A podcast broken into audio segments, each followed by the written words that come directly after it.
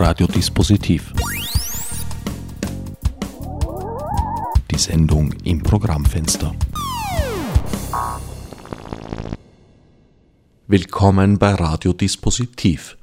Am Mikrofon begrüßt euch Herbert Gnauer zur zweiten Folge eines dreiteiligen Interviews mit Heribert Illig zu seiner Theorie des erfundenen Mittelalters.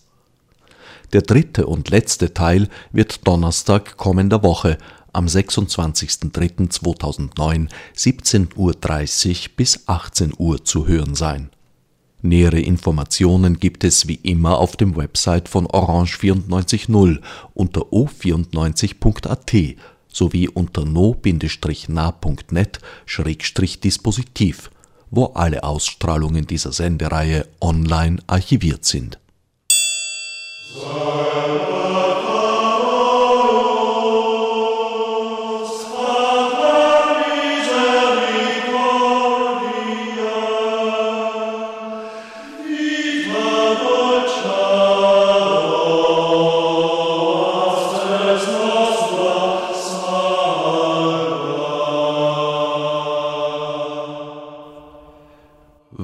könnten die Motive gewesen sein für diese Einfügung und Erfindung? Soweit ich das sehe, lag es an diesem Kaiser Otto III. Der lebt also nach heutiger Rechnung in der Zeit kurz vor dem ersten Millennium und er war auf der einen Seite ein politischer Fantast, aber auch ein religiöser Mensch. Und es könnte nun Folgendes passiert sein. Er hat der Bibel entnommen, dass es heißt, wenn alle Völker von Christus gehört haben, dann kann Christus zurückkehren. Dann gab es auch Traditionen in der christlichen Heilslehre, die besagten, es werden tausend Jahre Frieden herrschen und der Kaiser wird Statthalter Christi auf Erden werden. Erst dann wird der Teufel wieder freigelassen oder der Antichrist kommt. Da war man sich nicht so einig, aber auf jeden Fall es gab einen Strang, der von diesen friedlichen tausend Endjahren geträumt hat.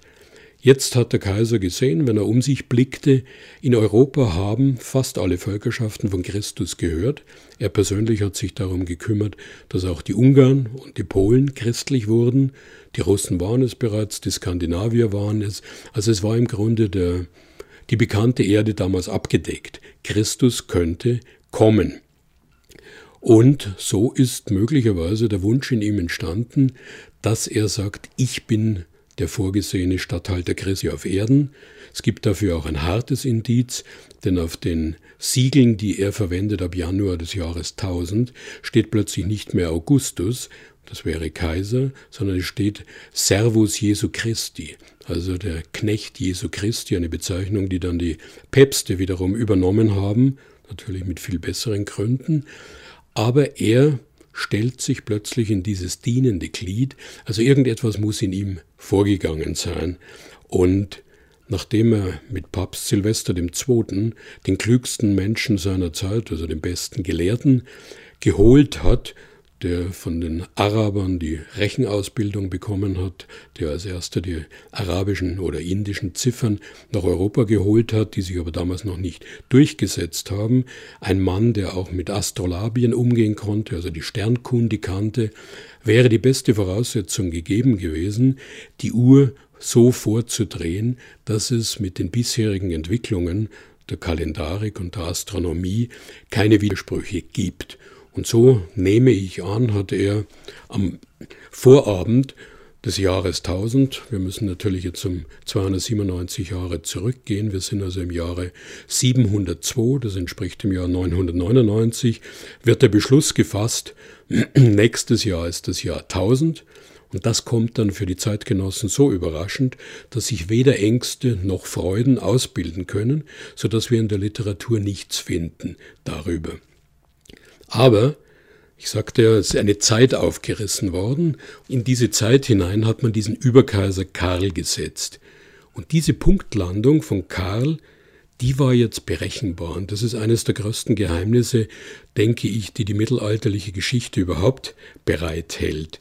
Denn wir hatten einen Kirchenvater Hieronymus im Jahr 303, der sagte, am ersten Tag des Jahres 801 ist der sechste Welttag der Schöpfung erfüllt und dann wird es entweder zum jüngsten Gericht kommen oder es beginnen die tausend friedlichen Jahre. Das wusste er nicht, aber die Datierung war klar, vorgegeben, erster Tag des Jahres 801.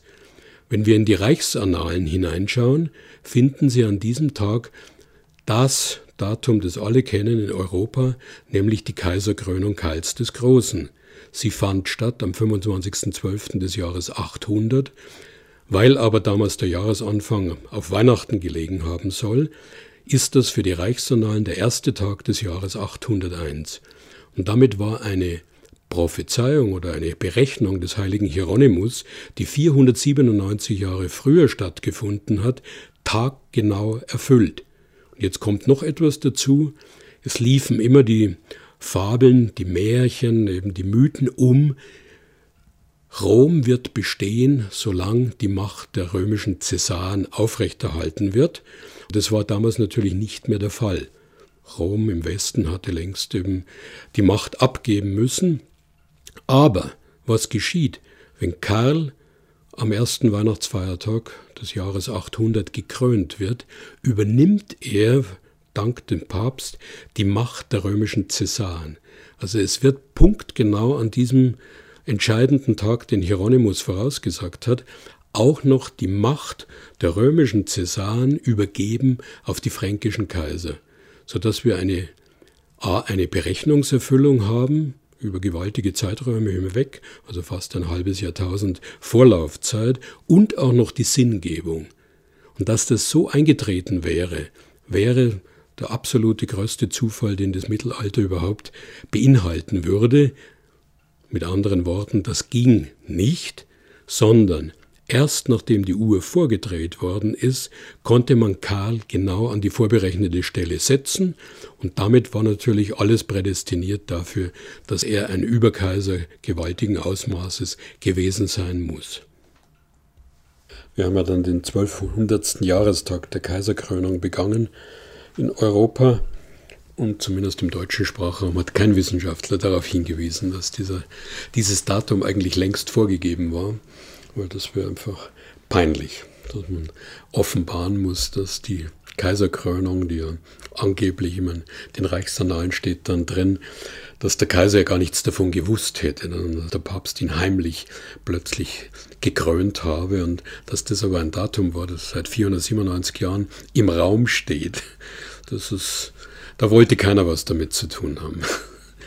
Weil das ist ein absolutes Rätsel. Das ist, wie gesagt, eben darüber spricht die Medievistik nicht. Das ist ihr zu heiß. Also Otto hätte, um einerseits die Welt zu retten, diese Einfügung vorgenommen, aber auf der anderen Seite ist das jetzt natürlich jetzt nicht unbedingt ein Zeichen für besondere äh, aufrichtige Religiosität, weil dieser Eingriff sich ja mit einem echten Glauben, glaube ich, nicht wirklich vereinbaren ließe. Ja, das ist eine schwierige Diskussion. Ich meine, der Kaiser kann durchaus gedacht haben, die Zeitrechnung ist falsch und wir müssen die Uhr korrigieren so wie Papst Gregor XIII. später den Kalender korrigieren musste. Ich denke nicht, dass es damals absolute Maßstäbe gegeben hat, dass man gewusst hätte, was ist jetzt besonders gläubig und was ist besonders äh, frivol in Glaubensdingen. Also wenn ein Papst mitspielt, und das brauchte man auf jeden Fall, denn nur die Mönche konnten schreiben, also nur die Mönche konnten auch die Kalendarien führen, äh, nur mit Hilfe der Kirche war das möglich. Die Mönche haben das dann verbreitet und gewissermaßen Kritik an diesem Schritt taucht nur an Stellen auf, wo man es nicht vermutet. Denn es gibt zwei Erzählungen in der europäischen Geschichte oder sogar größer, die davon berichten, dass es einen solchen Zeitsprung gegeben hat.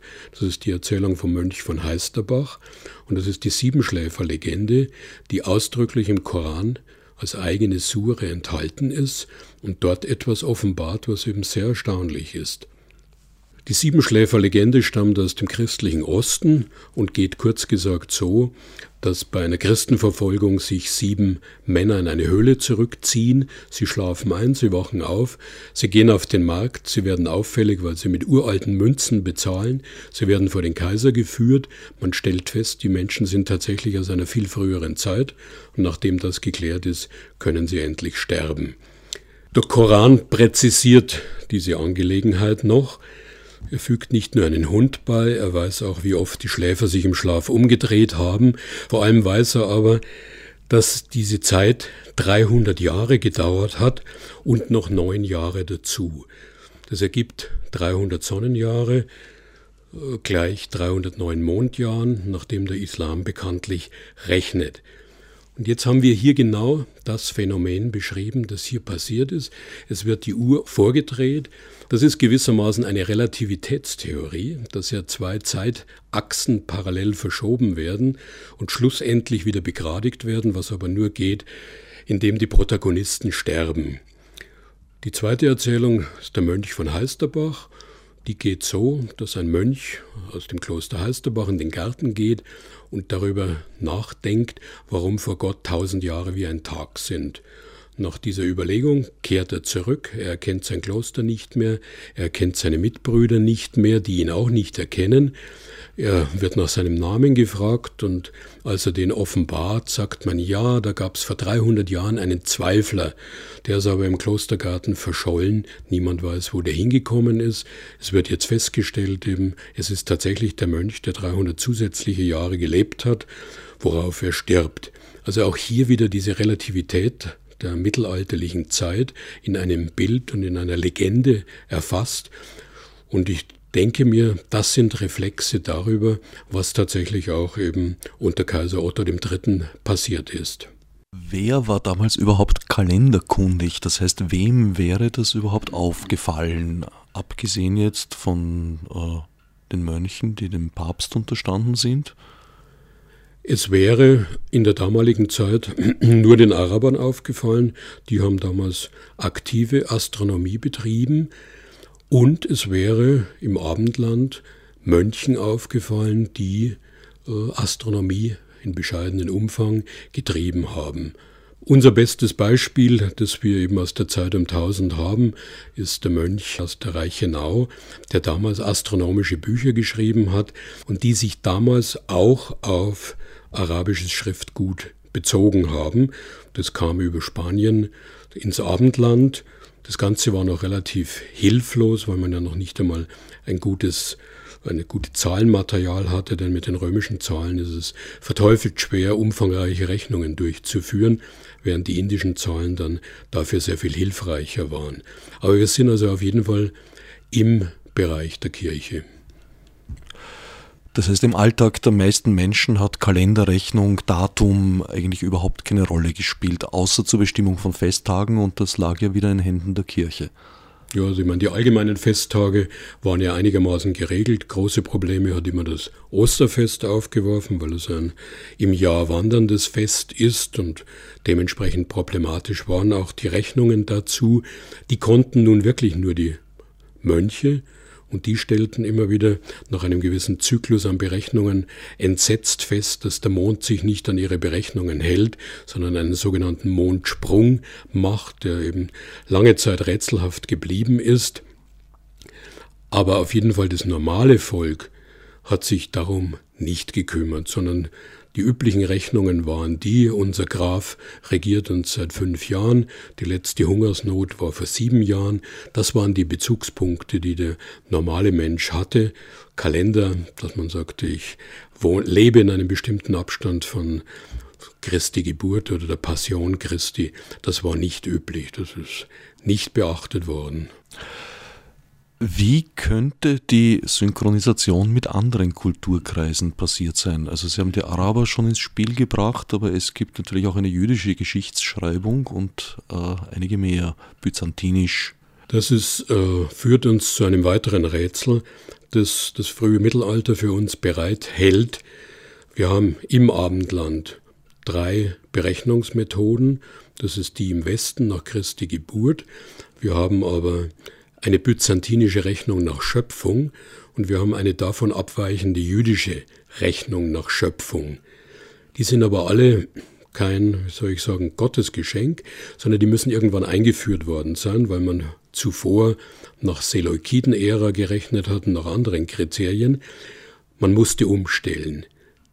Man kennt nun zwar den Urheber der neuen Rechnung, der ist immer jeweils vor der Zeit, die ich als streichenswert erachte, aber die Durchführung ist nicht greifbar. Man hat in allen Fällen im Westen wie im byzantinischen Osten, wie bei den Juden, eine Art Dunkelzeit und irgendwann danach gilt diese Ära als eingeführt, beispielsweise die jüdische Schöpfungsära, die heute noch auf den Zeitungen steht und die so uralt scheint, ist erst im frühen 12. Jahrhundert tatsächlich so festgelegt worden, wie sie heute ist. Warum aber in jedem Falle ein Bezugspunkt zur Kalenderrechnung neu eingeführt worden ist, nämlich eben Zeitpunkt der Schöpfung oder Geburt Christi, das ist dunkel geblieben. Ich könnte das mit meiner Theorie dahingehend erklären, dass ich sage, wenn ich den Kalender verändere, bin ich gut beraten, wenn ich gleichzeitig den Bezugspunkt des Kalenders verändere. Denn ab da hat niemand mehr eine Chance, dieses Ereignis wirklich nachzurechnen. Denn wenn ich erfahre, ich beziehe mich jetzt eben nicht mehr auf die Schöpfung, sondern auf die Geburt Christi oder auf sonst etwas, dann muss ich schon sehr viel Kenntnisse haben, um bei der Rückrechnung festzustellen, hoppla, da sind ja 300 Jahre dazugekommen. Also man konnte diesen Vorgang durch die Verschiebung des Bezugspunkts sehr einfach kaschieren. Bei der Kalenderreform Gregors, Papst Gregors, haben Sie den Rechenfehler erwähnt, dass eben statt 13 Tage, die notwendig gewesen wären, nur 10 Tage ausgelassen wurden, übersprungen. Bedingt das nicht, dass Gregor jetzt von dieser Auslassung entweder gewusst haben muss und diesen Rechenfehler bewusst begangen hat oder seine Gelehrten und, und Mathematiker begehen hat lassen oder äh, versehentlich?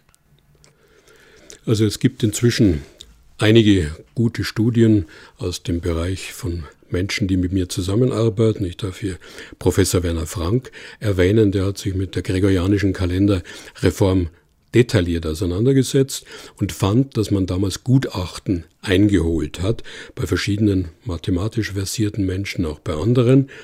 Und er stellte erstaunt fest, dass die verschiedenen Spezialisten, also Experten, vorgeschlagen haben, 10 Tage, 12 Tage, 13 Tage, sogar 15 Tage zu überspringen.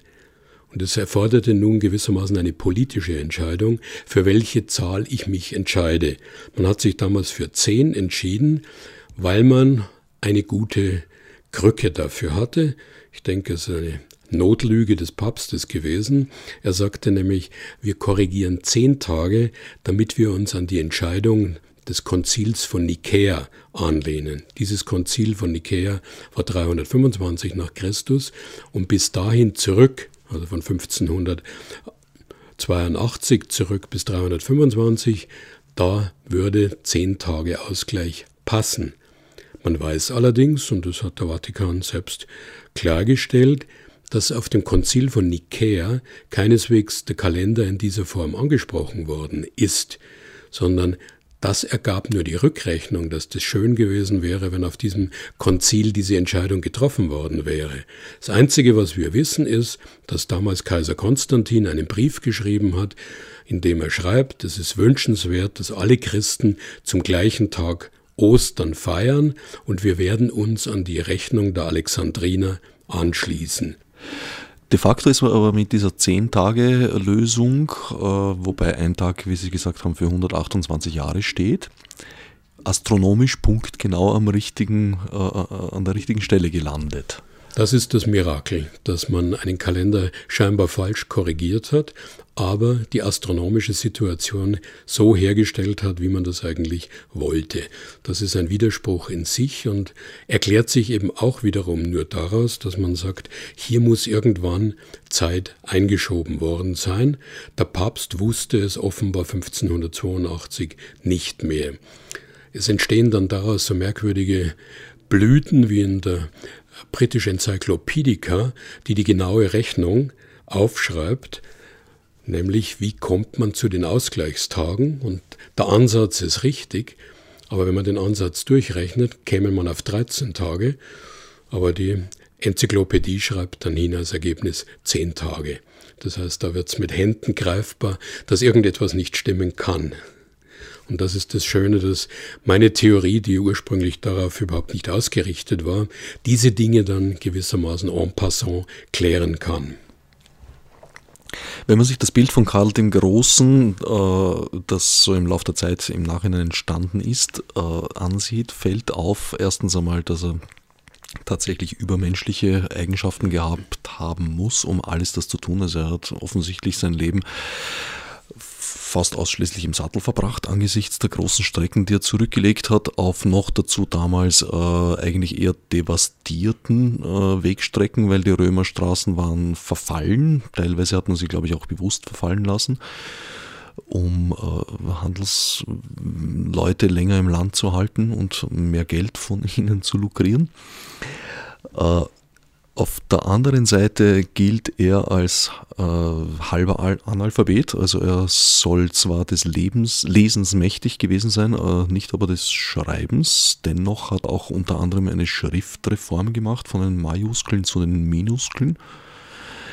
Äh, und noch verblüffender eigentlich, es berufen sich zwei Nationen in ihrer Nationswerdung äh, auf ihn als sinngebenden Stifter. Einerseits der deutsche Kulturkreis, also Deutschland, Österreich, auf Karl den Großen, andererseits Frankreich, schätzt nicht minder Charlemagne. Ja, das ist ziemlich einmalig, vermutlich in der Weltgeschichte. In der Diskussion um meine These wurden dann auch die Franzosen befragt. Die haben aber ganz locker das abgeblockt und sagten, die Person Karls des Großen interessiert uns eigentlich nicht mehr.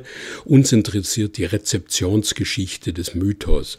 Das heißt also, man sagte, die reale Figur Karl ist fast zu seinen Lebzeiten schon durch eine Legende ersetzt worden und wie diese Legende weitergestrickt wurde und weiter tradiert worden ist, das ist das Einzige, was uns heute als Forscher interessiert. Die Deutschen hätten gerne noch lieber das reale Leben von Karl untersucht, aber äh, de facto betreiben sie natürlich genauso Mythenforschung und wissen es auch. Man müsste ja vielleicht noch hinzufügen, dass auch für die Italiener Carlo Magno eine stiftende Figur ist. Dort ist er allerdings sehr viel schwächer in Erscheinung getreten, obwohl er im Prinzip ja genauso Herrscher war über Oberitalien oder die Grenzen weiß man erstaunlicherweise dann wiederum nicht. Er hätte eigentlich auch bis Mittelitalien hinunter regiert. Genauso unklar sind die Grenzen im Osten. Manche würden ihn gern bis Dubrovnik Ragusa äh, gekommen sein lassen oder den Herrschaftsbereich ausgedehnt. Also das ist dann auch wiederum sehr erstaunlich, dass von einer so großen Person schon die Grenzen seines Reichs völlig verwaschen sind. Je nachdem werden sie dann unter heutigen politischen äh, Vorgaben dann eben bis zur Elbe, bis zur Oder oder sogar noch weiter ins Baltikum hinausgezogen. Es gibt Theorien, dass überall, wo eine Rolandsstatue steht, ursprünglich eben Karls Gebiet war und dann kommen wir also schon wirklich sehr weit in Europa herum.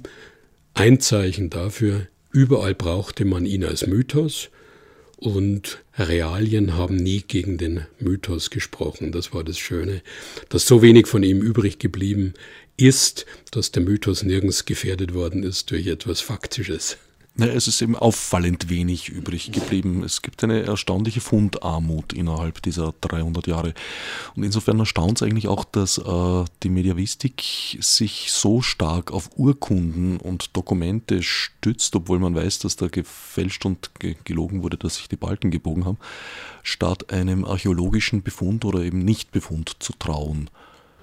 Ja, das liegt wohl in der Tradition dieser Disziplin, die ist nach 1815 entstanden, durchaus äh, als ein politischer Ausdruck gegen Frankreich. Man hat eben ein deutsches Nationalitätsgefühl anhand dieser Urkunden entwickelt und bei dieser Sichtweise ist man geblieben. Damals hat es noch keine Archäologie gegeben, inzwischen gibt es in großer Anzahl, also archäologische Befunde ohne Ende, die aber von der Medievistik im Grunde nicht berücksichtigt werden. Sie finden Archäologie gut, wenn es eben Aussagen aus den Urkunden bestätigt oder illustriert, das kann man für Ausstellungen brauchen, aber ansonsten steht es dem Archäologen nur in den seltensten Fällen zu, dass wegen ihm irgendeine Schriftstelle angezweifelt wird. Lieber rettet man sich immer dahin, dass man sagt, wir werden das entsprechende schon noch finden. Also das Prinzip Hoffnung, weit in die Zukunft gewendet, dominiert hier bei den Medievisten. Und das hat sie eigentlich am meisten mit Sorge erfüllt, dass ich dann sehr detailliert den Nachweis geführt habe, dass es tatsächlich für diese 300 Jahre entscheidend, äh, signifikant weniger Funde gibt als für die Zeiten davor und danach. Das wurde am Anfang überhaupt nicht geglaubt. Ich habe dann zusammen mit einem Freund eine Studie verfasst über fast 1000 Seiten. Wir nahmen uns ganz Bayern mit seinen 70.000 Quadratkilometern und haben nun dieses Land genauestens untersucht. Zum einen, welche Orte sind in angeblich karolingischen Schriften erwähnt. Das sind ungefähr 2200.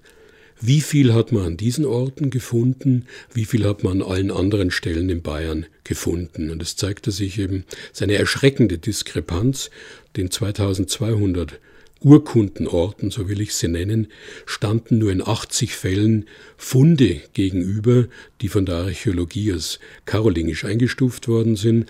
Insgesamt waren es in Bayern vielleicht 130 Orte. Und das ist ein so flagranter Widerspruch, wenn wir nur die Römerzeit betrachten. Da gibt es also das Hundertfache. Jetzt könnte man sagen, die Römer waren eine wirklich gute Zivilisation. Ich kann aber genauso gut zu den Kelten zurückgehen. Das Keltenoppidum in Manching nahe Ingolstadt enthält allein mehr Einzelfunde, als wir von der gesamten Karolingerzeit äh, besitzen. Oder ich könnte noch weitergehen und sagen, davor gab es eben Bestattungen in Grabhügeln und es gibt unendlich viele Grabhügel in diesem bayerischen Gebiet mit unendlich vielen Funden. All das, obwohl sehr viel weiter zurückliegend, ist ein Vielfaches von dem, was wir an karolingischen und agilolfingischen Funden haben. Also die Fundlehre ist keine Erfindung von mir, sondern sie zieht sich von Island über England, den gesamten Kontinent um nur Budapest zu nennen, Byzanz, arabische Welt, bis nach Indien und Indonesien durch. Also die gesamte alte Welt hat eine Epoche, die sie merkwürdigerweise nicht durch Funde bestätigen lässt. Ein ganz hartes Argument für meine These. Es hat sich allerdings in, in den letzten Jahren äh haben sich vermehrt Archäologen, vor allem Bauarchäologen und Historiker gefunden, die die Datierung von zum Beispiel eben den Chiemsee-Klöstern in genau diese Epoche hineinrücken wollen. Ja, ich denke, das ist ein direkter Reflex auf die Diskussion um meine These, nachdem man feststellte, dass die Fundlehre in den Büchern äh, greifbar ist, belegbar, nachweisbar, hat man begonnen, in diese Zeit hinein Funde zu verlegen. Also wenn man etwas gräbt und sagt, hier diese Keramik, ja, die könnte man vielleicht also nicht nur ins 6. Jahrhundert, sondern doch gut ins 7. Jahrhundert hinauf datieren oder eine Keramik aus dem 10. Jahrhundert, auch dem 9. Jahrhundert zuschreiben. So kann man natürlich eine Fundlücke allmählich begradigen. Und man kann auch Bauwerke wie in den genannten Chiemsee-Klöstern äh, immer weiter in diese fragliche Zeit hineinrücken. Um es zu konkretisieren, auf Rauen-Chiemsee ist ein Kloster, das war bis vor 40 Jahren eindeutig romanisch. Dann hat man es zurückverlegt in die Karolingerzeit. Neuerdings hat man es noch einmal einige Jahrzehnte veraltet und ist jetzt sogar in der Agilolfinger angelangt, also das ist bei 780, das ist damit schon fast die Mitte dieser Phantomzeit. Ja, und das ist ein Beispiel dafür, wie man eben eine Fundlehre denn doch eben mit Bauwerken und Fundgegenständen bestücken kann. Mein persönlicher Eindruck ist, die Tendenz verschärft sich. Wir haben immer neue Ausstellungen, wo immer neue Fundgegenstände plötzlich in diese fraglichen Zeiten hineinverbracht werden. Und wenn der Prozess andauert, dann wird es in absehbarer Zeit die konstatierte Fundlehre nicht mehr geben, sondern es wird die Zeit kommen, wo man sagt, hier ist die Bestätigung durch die Archäologie genauso groß wie bei Römern oder im hohen Mittelalter.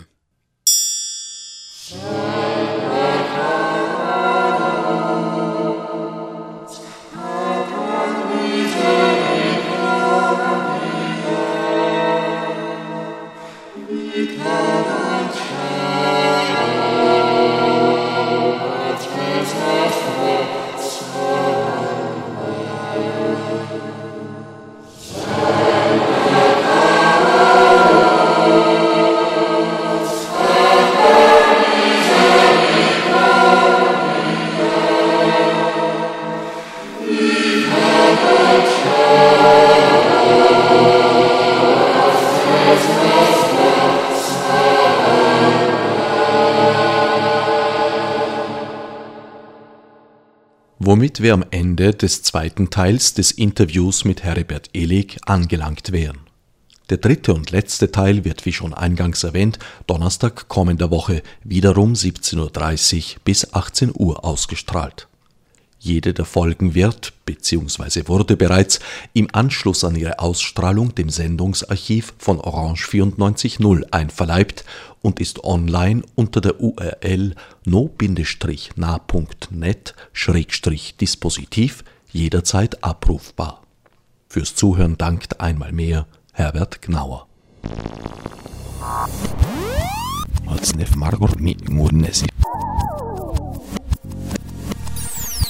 wichtig, um sie zu starten.